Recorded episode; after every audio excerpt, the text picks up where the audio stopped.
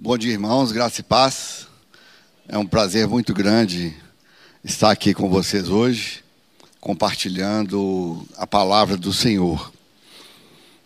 E eu queria convidar vocês para fazer uma reflexão antes de tudo que nós temos recebido do Senhor nas últimas semanas, nos últimos meses. Esse período de adoração que temos aqui sempre, tivemos uma imersão também na sexta-feira foi uma bênção. E eu quero fazer a seguinte reflexão e convidar vocês. É importante, a palavra nos diz que nós devemos ser frutíferos. E essa pergunta começou primeiro comigo: que fruto eu estou dando com tantas preciosidades que eu tenho recebido aqui nesse ministério, semanalmente, domingo após domingo, com a adoração, com a palavra, com as preciosidades que nós temos recebido. Será que eu tenho aberto o meu coração, eu tenho é, permitido que o Senhor trabalhe, que o Espírito Santo trabalhe no meu coração, de forma a ter a minha vida transformada, a ponto de glorificar o nome de Jesus? Não aqui na igreja só, mas em outros lugares onde eu vou, onde eu estou, com as outras pessoas com quem eu tenho contato, será que eu tenho permitido isso? Ou eu simplesmente vou só acumulando, fazendo um estoque de palavras maravilhosas, palavras que têm abençoado a minha vida e de tantas outras pessoas que ouvem essa palavra? Porque o Senhor nos chamou para glorificar o seu nome não para sermos simplesmente um depósito de tantas palavras maravilhosas, nem para termos conhecimento. Não foi para isso que o Senhor nos chamou. O Senhor nos chamou para que nós glorifiquemos o Seu nome. E eu quero é, refletir com vocês, que vocês façam essa reflexão, porque nós repousa sobre nós uma, sensi, uma responsabilidade pelas palavras que temos recebido, pela adoração que participamos aqui. O que temos aqui aos domingos, o que temos aqui a cada imersão é uma bênção. Mas a gente acha que isso é o máximo que a gente pode alcançar, e não é. Nós podemos alcançar muito mais do que isso. É o desejo do coração do Senhor que nós alcancemos mais do que isso. O Senhor falou que Ele nos chamou para fazer obras maiores. E naquela época eu acho que pouca gente acreditou que alguém poderia fazer obras maiores do que Jesus. Mas essa palavra é para nós hoje. E como que a gente pode fazer obras maiores? A gente pode fazer obras maiores se estivermos conectados ao Espírito Santo de Deus. Se tivermos nosso coração aberto os nossos ouvidos sintonizados em Deus. Então nós poderemos fazer obras maiores. O tema que nós vamos é, compartilhar hoje diz a respeito do temor, sabedoria e intimidade com Deus. Os três estão tão entrelaçados que não tem como separá-los. E tendo como base o arrependimento. Isso é fundamental para que nós recebamos tudo que temos recebido. Também nos momentos de estudo da palavra, de devocional na nossa casa, e a gente dê fruto, frutifique. Amém? Quero orar aqui. Senhor nosso Deus, nosso Pai, nós pedimos, Pai, pedimos, Senhor, ilumine aqui o seu servo, Pai, para que eu seja realmente o canal da palavra do Senhor, da bênção do Senhor daquilo que vai edificar a vida dos nossos irmãos e que, que vai trazer transformação, Pai. Transformação para as nossas vidas. Então, Senhor, não permita que deixemos passar alguma coisa que é fundamental em nome das coisas maiores. Porque as maiores, elas estão fundamentadas naquelas coisas que são básicas. E nos abençoe nisso, Pai, em nome de Jesus. Amém. Eu quero ler dois versículos aqui, que estão em, em Provérbios e são muito conhecidos de nós. Diz assim: o temor do Senhor é o princípio do saber, mas os loucos desprezam a sabedoria e o ensino. Outra coisa, está lá em 9 e 10, esse que nós vamos ler agora. O temor do Senhor é o princípio da sabedoria, e o conhecimento do santo, prudência. É muito importante a gente entender o papel do temor do Senhor. É, é interessante, parece até paradoxal, mas nós falamos em intimidade do Senhor e eu falando de temor. Mas as coisas não são diametralmente opostas, muito pelo contrário. Elas andam juntas. Andam juntas. E sobre o temor, a gente pode observar nas autoridades que, principalmente em nível federal, é claro que perdeu-se totalmente o temor do Senhor. Porque as pessoas mentem deslavadamente diante das câmeras, tentando é, se fazer de boas, acusar aqueles que não são acusáveis, e sendo que os próprios acusadores estão cheios de processos e eles não olham para isso. E é um absurdo quando a gente olha para isso a gente fica até indignado. Mas se a gente pensar bem, está muito errado, não. Sabe por quê? Porque os políticos são um reflexo da sociedade. E a nossa sociedade é assim. O Marley, tudo bem, a nossa sociedade é assim. Mas será que nós, como igreja do Senhor, deveríamos ser assim? De forma nenhuma. E é importante a gente ter essa consciência que nós não podemos ser assim. Mas ainda mais do que isso, o Senhor Jesus nos falou que devemos ser sal e luz. Que nós devemos influenciar a sociedade. Então, se olharmos por esse parâmetro, será que nós temos sido mesmo a influência relevante para a sociedade? Não temos. Isso é motivo de arrependimento para nós. Isso é motivo de vergonha para nós.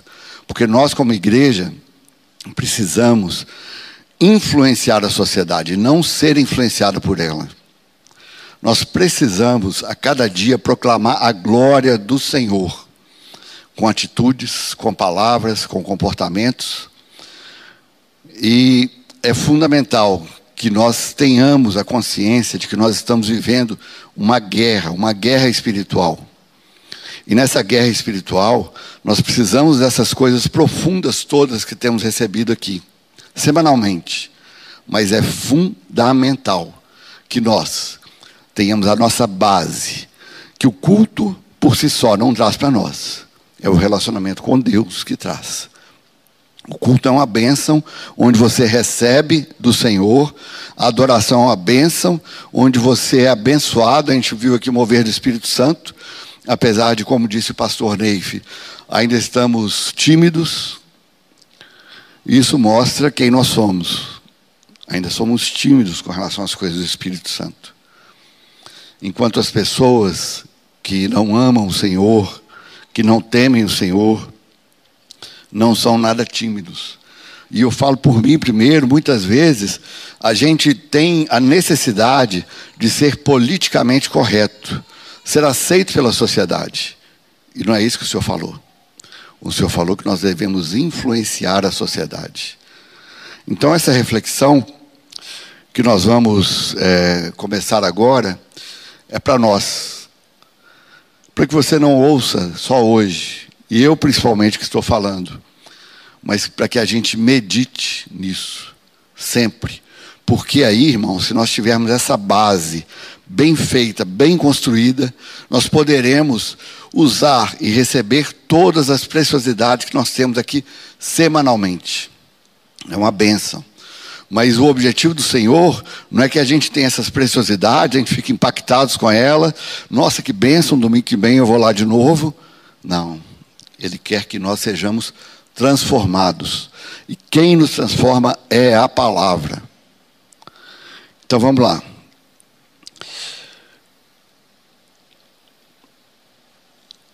E, e, essa questão né, das três coisas que eu falei, né, o temor, a sabedoria, a intimidade.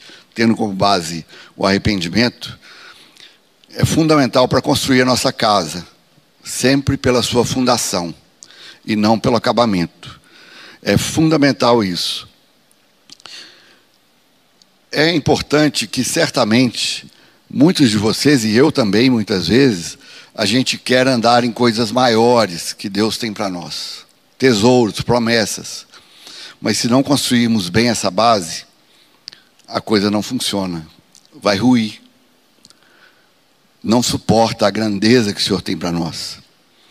E não sei se vocês se lembram, uma vez já ministramos aqui a respeito dos escudos de Roboão, que era filho de Salomão, construiu o templo e Salomão fez escudos de ouro.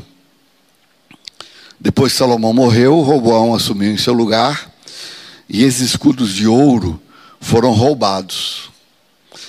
E Roboão, em vez de se arrepender e de buscar uma estratégia com o Senhor, a forma de obter aqueles escudos de ouro, ele se contentou a mandar, mandar fazer escudos de bronze e poli-los muito bem, de forma que quando batia o sol neles, eles pareciam até de ouro.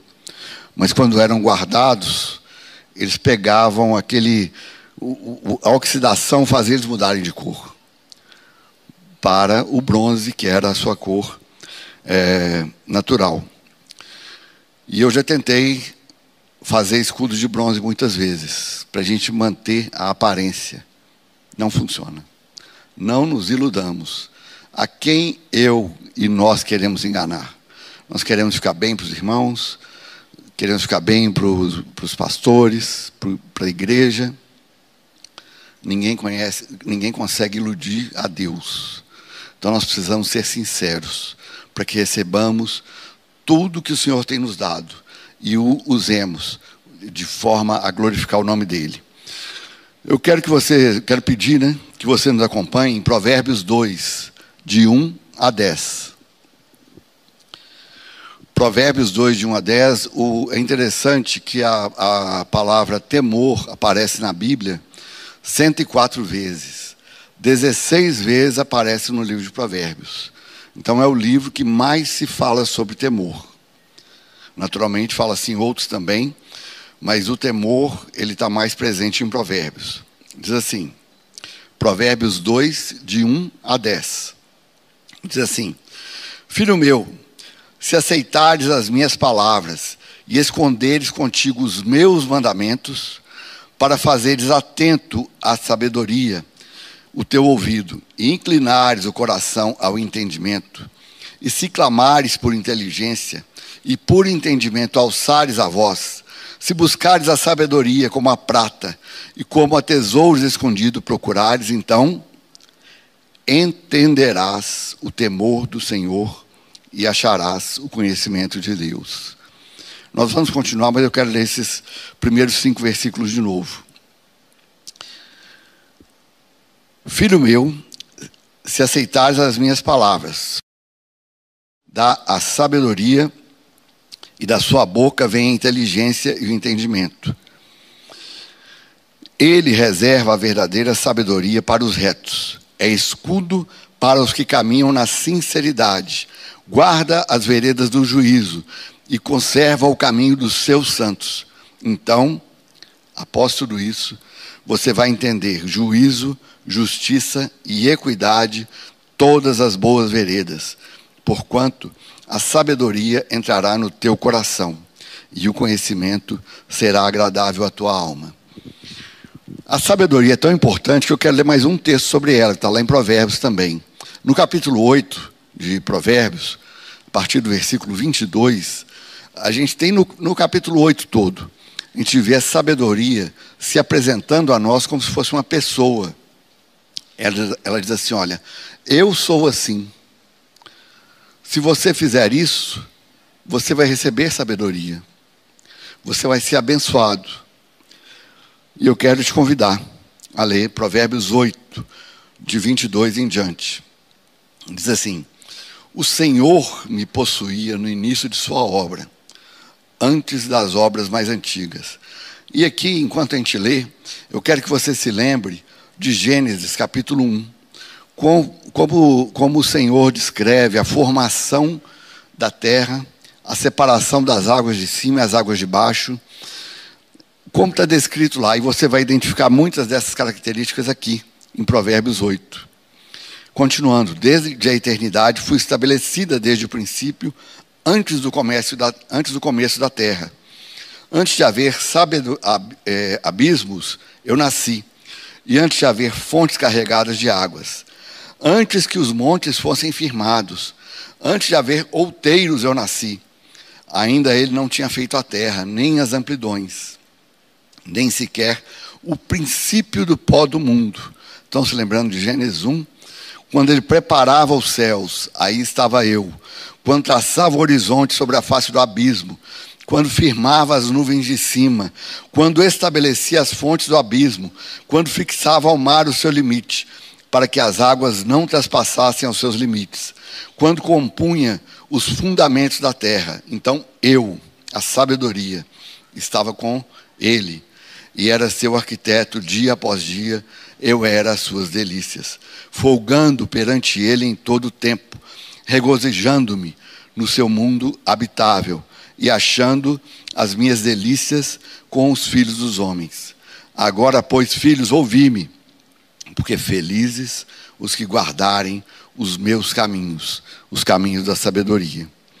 Ouvi o ensino, sede sábios e não o rejeiteis Feliz o homem que me dá ouvidos, velando dia a dia as minhas portas, esperando as ombreiras da minha entrada, porque o que me acha, acha a vida, e alcança o favor do Senhor. Mas o que peca contra mim, violenta a própria alma. Todos que me aborrecem amam a morte. Quem é a sabedoria? É o próprio Espírito Santo, é o próprio Jesus é a sabedoria. Então, quando você busca a sabedoria, você está buscando o próprio Espírito Santo, o próprio Senhor Jesus. E Tiago continua nos ensinando, Tiago 1, de 5 a 8. Diz assim: Como obter a sabedoria? Se, porém, algum de vós necessita de sabedoria, peça a Deus, que a todos dá liberalmente, e nada lhes impropera, e ser-lhe-á concedida. Peça, porém, com fé em nada duvidando, pois o que duvida é semelhante à onda do mar, impelida e agitada pelo vento, pelo vento. Não supondo esse que alcançará do Senhor alguma coisa, homem de ânimo dobre, inconstante em todos os teus caminhos.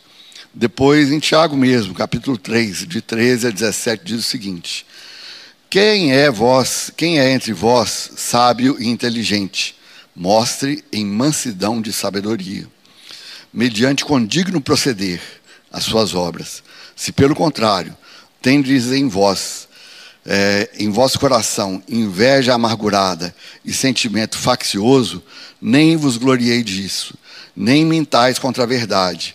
Esta não é a sabedoria que desce lá do alto. Antes é, preste atenção, sobre a sabedoria humana. Antes ela é terrena, animal e demoníaca.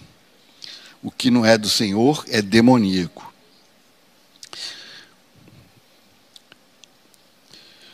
Amém. A sabedoria, porém, lá do alto, é primeiramente pura, depois pacífica, indulgente e tratável, plena de misericórdia e de bons frutos, imparcial e sem fingimento. Agora, irmãos, por que, que é importante nós termos os nossos ouvidos afinados com o Espírito Santo, sintonizados na, na frequência do Espírito Santo? Porque o Espírito Santo fala em todo o tempo. Mas não é só o Espírito Santo que fala em todo o tempo. O mal também fala em todo tempo. Então, se nós não soubermos discernir qual é a voz de Deus, qual é a voz humana, nós mesmos, e qual é a voz do mundo, nós poderemos ter problemas achando que é de Deus. E se a gente lê Provérbios 9, mostra de forma muito clara é, a diferença entre a sabedoria que vem de Deus e a sabedoria que vem do mundo, que vem de encontro aos nossos prazeres, às nossas necessidades.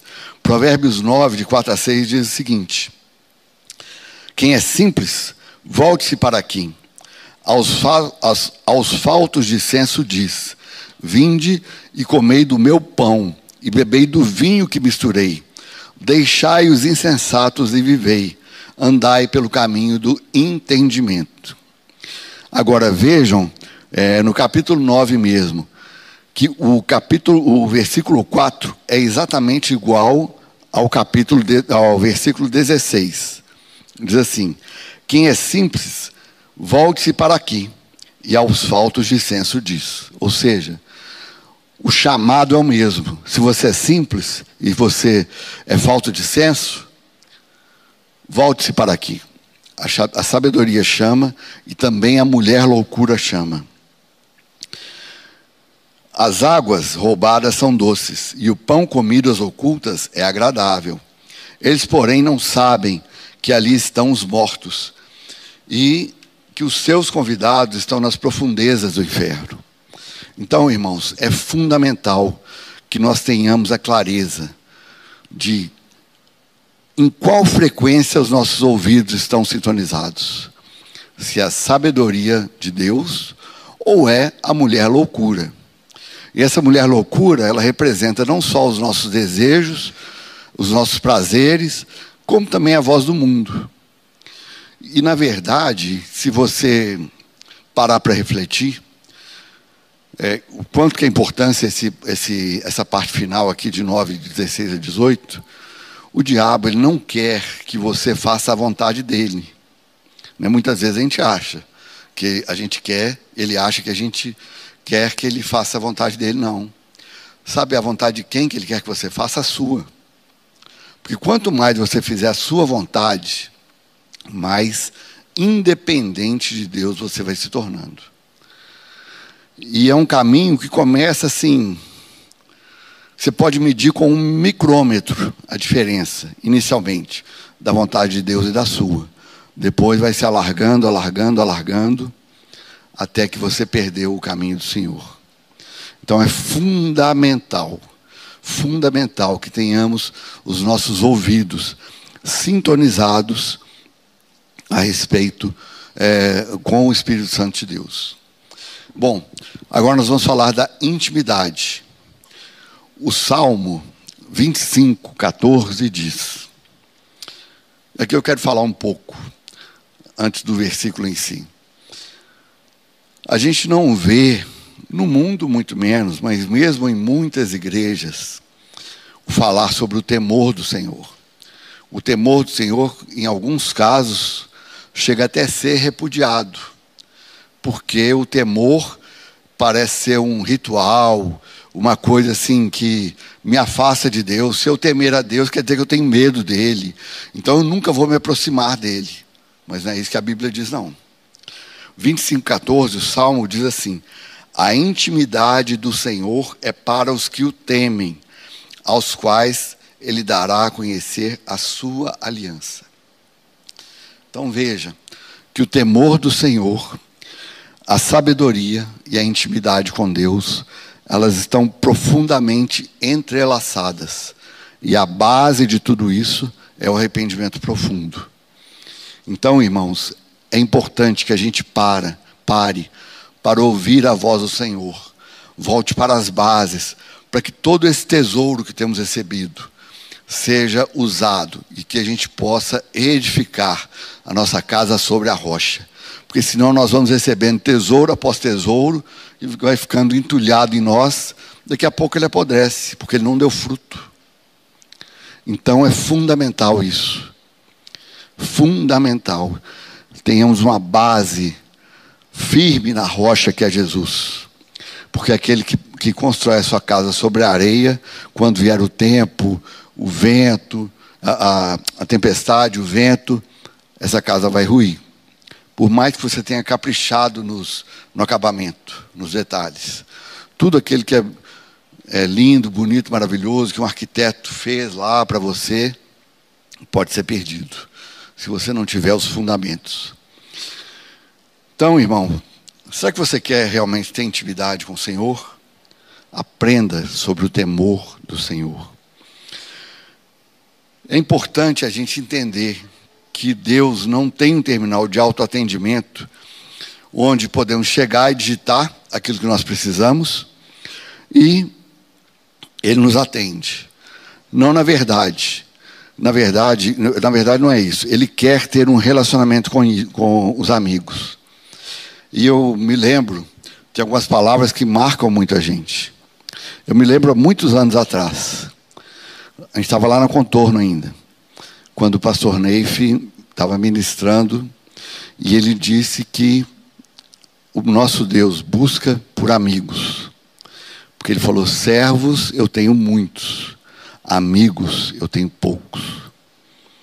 Então, se o senhor quisesse, o objetivo dele fosse ter muitos servos, ele montaria uma linha de produção, porque aí essa linha de produção ia produzir um monte de coisas. Não é isso que ele, que ele fez, não. Ele quer ter filhos, ele quer ter amigos com quem ele pode fazer, dar a conhecer a sua aliança. E quem vai fazer cumprir a vontade de Deus aqui nessa terra? Quem vocês acham que é? É a igreja do Senhor. Sou eu e você. Somos nós, irmãos. Então, se não tivermos a intimidade com Deus, ninguém mais vai fazer isso acontecer, não. E sobre ser amigos, vamos ver lá em João 15, de 13 a 15. Diz assim: Ninguém tem mais amor do que esse, de dar a própria vida em favor dos amigos. Vós sois meus amigos, se fazeis o que vos mando. Já não vos chamo servos, porque o servo não sabe o que o Senhor faz. Mas tenho vos chamado amigos, porque tudo quanto ouvi de meu Pai vos tenho dado a conhecer. O Senhor quer compartilhar com você toda a vontade dele, todos os segredos do coração, mas ele vai compartilhar com os amigos dele. E você se lembra do Salmo 25, 14? Ele diz: A intimidade do Senhor é para os que o temem, aos quais ele dará a conhecer a sua aliança. Então, meu irmão, se você quer ter intimidade com Deus, busque aprender o temor do Senhor. O temor do Senhor é fundamental. O temor do Senhor não nos afasta de Deus, na verdade, nos aproxima dele. Porque nós, os, nós dessa forma, nós o conheceremos mais. E a gente precisa refletir. Será que a gente sabe mesmo que é o temor do Senhor? Nós entendemos a sua importância? Será que o nosso comportamento tem sido pautado pelo temor de Deus? É importante que entendamos que o temor de Deus não nos afasta. E muito menos não cria uma barreira entre nós e Deus. Muito pelo contrário, nos aproxima. Eu vou repetir mais uma vez: a intimidade do Senhor é para os que o temem, aos quais Ele dará a conhecer a sua aliança. Se você quer ter intimidade com Deus, se você quer ter sabedoria, busque a do alto. E você sabe que o temor do Senhor é o princípio de toda a sabedoria. Então a gente precisa desmistificar essa questão do temor ao Senhor. E uma coisa que acontece muito é que a gente não precisa, é, que a gente vê muitas vezes a pessoa dizendo aí, né, que a gente não precisa ter nenhum ritual e realmente o senhor não quer nenhum ritual. Senhor quer sinceridade do nosso coração. Mas em, em, em função disso, muitos dizem que não precisa de muita reverência também para entrar na presença de Deus. Não precisa nada disso, não. Deus está acessível, Ele está mesmo.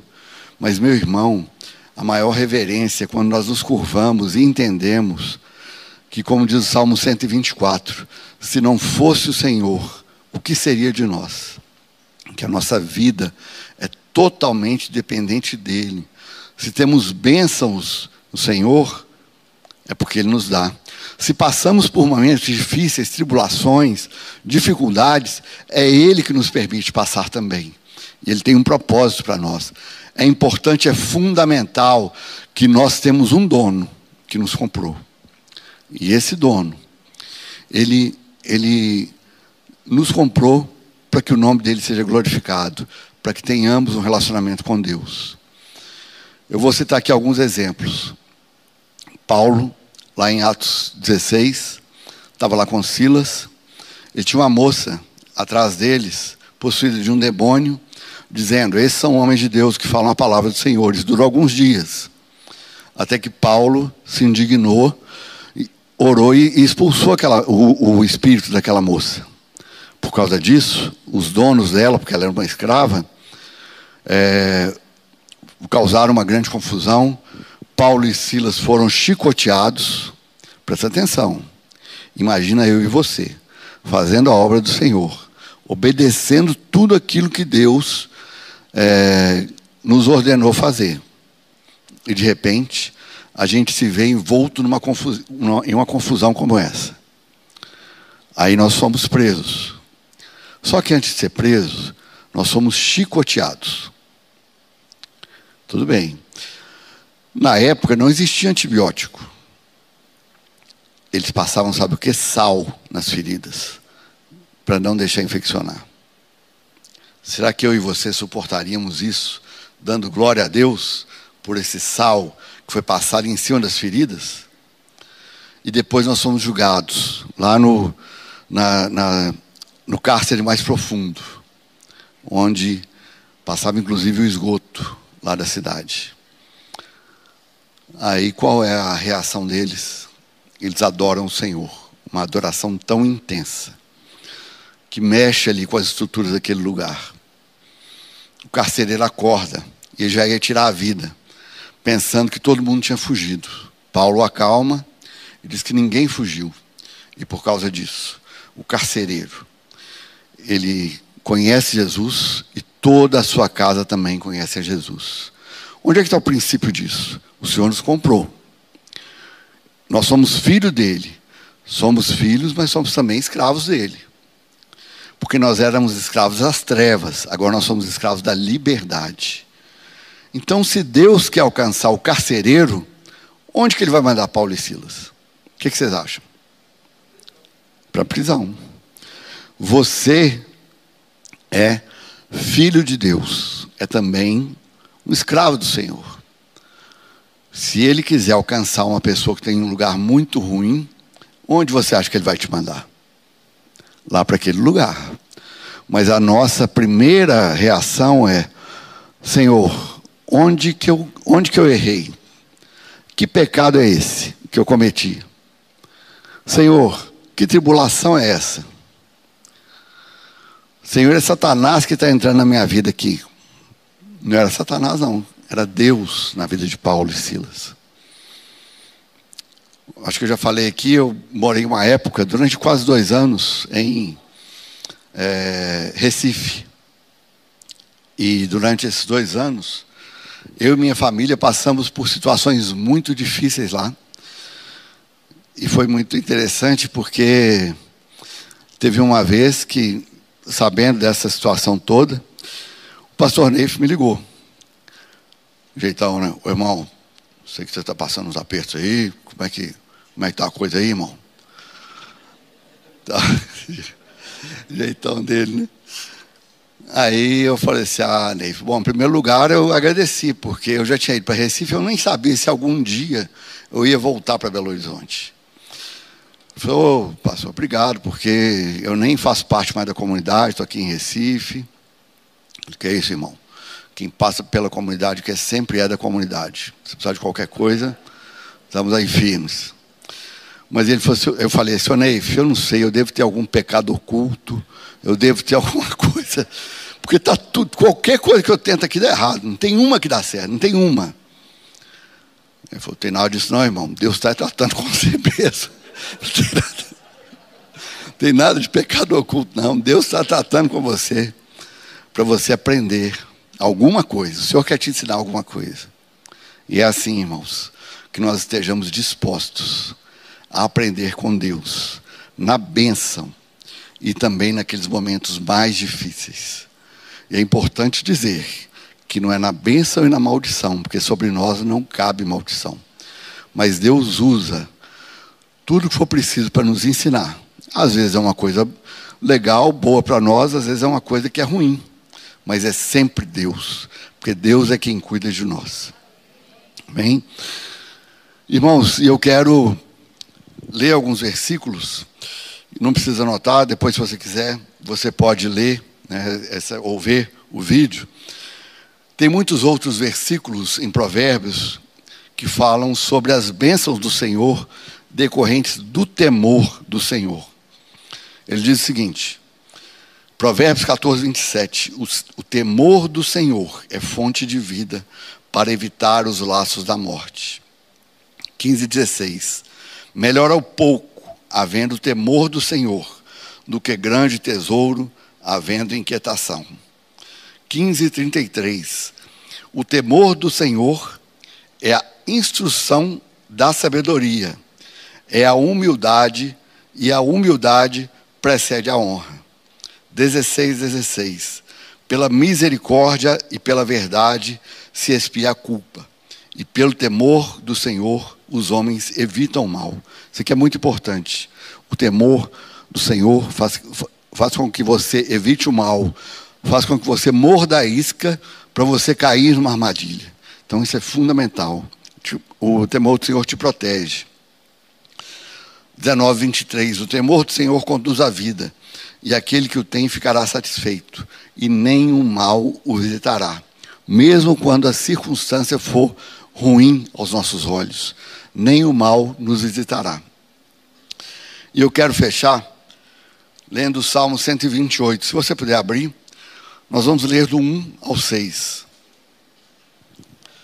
É um texto que é muito lido em casamentos, e a gente vê a extensão de bênçãos, de benefícios, de intimidade do Senhor com a nossa vida e com a nossa família.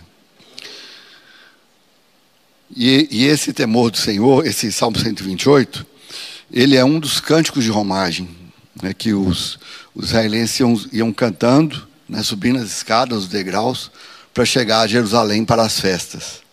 E ele diz o seguinte: Bem-aventurado aquele que, tema, que teme ao Senhor e anda nos seus caminhos. Do trabalho de tuas mãos comerás, feliz serás e tudo te irá bem. No interior da tua casa será como a videira frutífera, teus filhos como rebentos da oliveira, à roda da tua mesa. E por fim, o seis: Eis como será abençoado o homem que teme ao Senhor. Quero ler de novo, lendo o último versículo primeiro. Eis como será abençoado o homem que teme ao Senhor.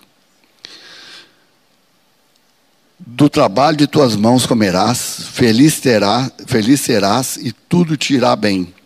No interior de tua casa será como a videira frutífera, teus filhos como rebentos da oliveira, a roda da sua mesa. Amém. Quero orar. Você puder baixar suas cabeças. Senhor nosso Deus, nosso Pai, nós clamamos a Ti, Pai.